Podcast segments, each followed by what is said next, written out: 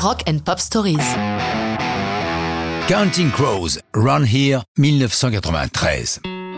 Cette chanson date des débuts des Counting Crows, avant même que le groupe ne soit constitué, puisqu'elle est écrite alors qu'Adam Duritz, le fondateur, chanteur et leader, appartient encore à un premier groupe baptisé The Himalayans, formé de quelques-uns de ses amis qui, comme lui, sont étudiants à l'Université de Californie. C'est avec eux qu'il écrit Run Here, une chanson qui remporte un franc succès lors des concerts de ce groupe de débutants.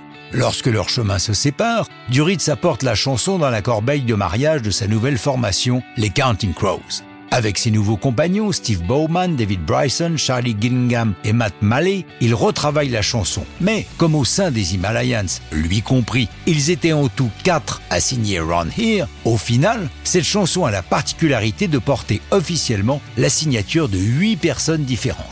Entre les versions des Himalayans et celle des Counting Crows, les différences sont notables. La première est un rock bien balancé, alors que la deuxième est plus proche d'une balade mid-tempo.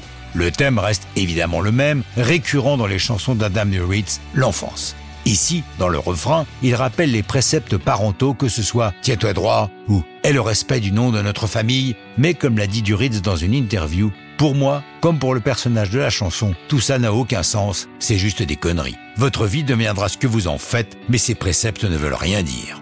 Le héros de la chanson veut laisser les autres derrière lui, mais au fond c'est un peu lui-même qu'il abandonne en ne s'intéressant pas aux autres. Run Here bénéficie d'un clip réalisé par Mark Neal, un Britannique basé à Los Angeles, dont le travail de réalisateur de clips et de documentariste est reconnu. C'est le second clip pour ce disque, le premier étant celui de Mr. Jones, le titre qui les a rendus célèbres. Mais après celui de Run Here, Adam décide d'arrêter d'en tourner, au moins pour cet album, car la popularité du groupe enflant, il ne veut pas tomber dans le travers de trop se montrer pour ne pas se griller. Autre particularité, comme beaucoup à l'époque, ils ne font pas paraître de singles. Pour des raisons tant commerciales qu'artistiques, vendre un album étant plus lucratif et son écoute globale donnant une meilleure vision du travail du groupe.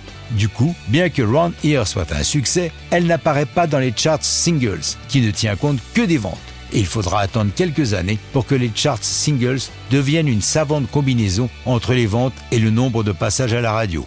Mais ça, c'est une autre histoire et ce n'est plus du rock'n'roll.